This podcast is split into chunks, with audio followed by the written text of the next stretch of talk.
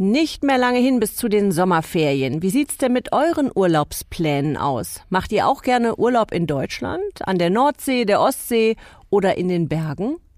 Ganz egal, wohin es euch hier in Deutschland verschlägt, eine Sache, die solltet ihr auch in den Ferien unbedingt beibehalten, der Umwelt zuliebe, und zwar die richtige Mülltrennung. Axel Subkleff, Sprecher der Initiative Mülltrennung wirkt, erklärt noch mal kurz, wie es funktioniert. In Deutschland funktioniert die Mülltrennung auf dem Campingplatz oder in der Ferienwohnung genauso wie zu Hause. Leere Verpackungen aus Kunststoff, Metall oder Verbundmaterialien wie Sonnenmilchtuben, Konservendosen oder Getränkekartons kommen in die gelbe Tonne oder den gelben Sack. Verpackungen aus Papier oder Pappe ins Altpapier und leere Einwegverpackungen aus Glas in den Glascontainer.